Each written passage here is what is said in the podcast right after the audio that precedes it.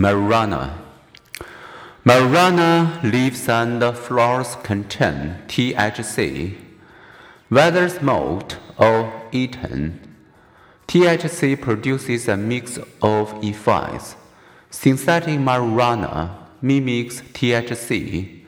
Its harmful side effects, which can include agitation and hallucination, led to its ingredient becoming illegal under the U.S. Synthetic Drug Abuse Prevention Act of 2012. Marijuana is a mild hallucinogen, amplifying sensitivity to colors, sounds, taste, and smells. But like alcohol, marijuana relaxes, disinhibits, and may produce a euphoric high. Both alcohol and marijuana impair the motor coordination, perceptual skills, and reaction time necessary for safely operating an automobile or other machine. THC causes animals to misjudge events, reported Ronald Siegel. Pigeons wait too long to respond to buzzers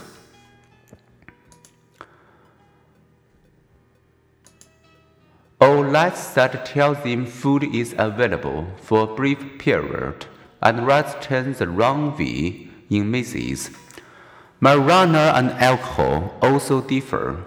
The body eliminates alcohol with NOS, THC, and its byproducts linger in the body for more than a week, which means that the regular users experience less abrupt withdrawal and may achieve a high with smaller than usual drug amounts.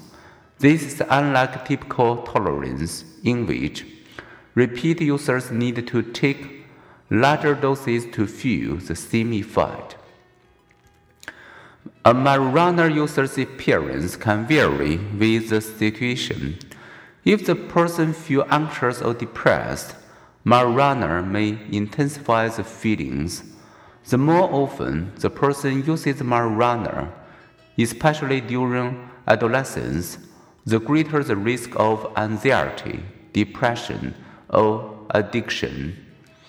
Marijuana also disrupts memory of formation and interferes with immediate recall of information learned only a few minutes before.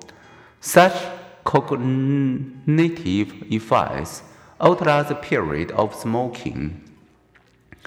Heavy adult use for over 20 years is associated with a shrinkage of brain areas that process memories and emotions. One study, which has tracked more than 1,000 New Zealanders from birth, found that IQ scores of persistent teen marijuana users dropped 8 points from age 13 to 38.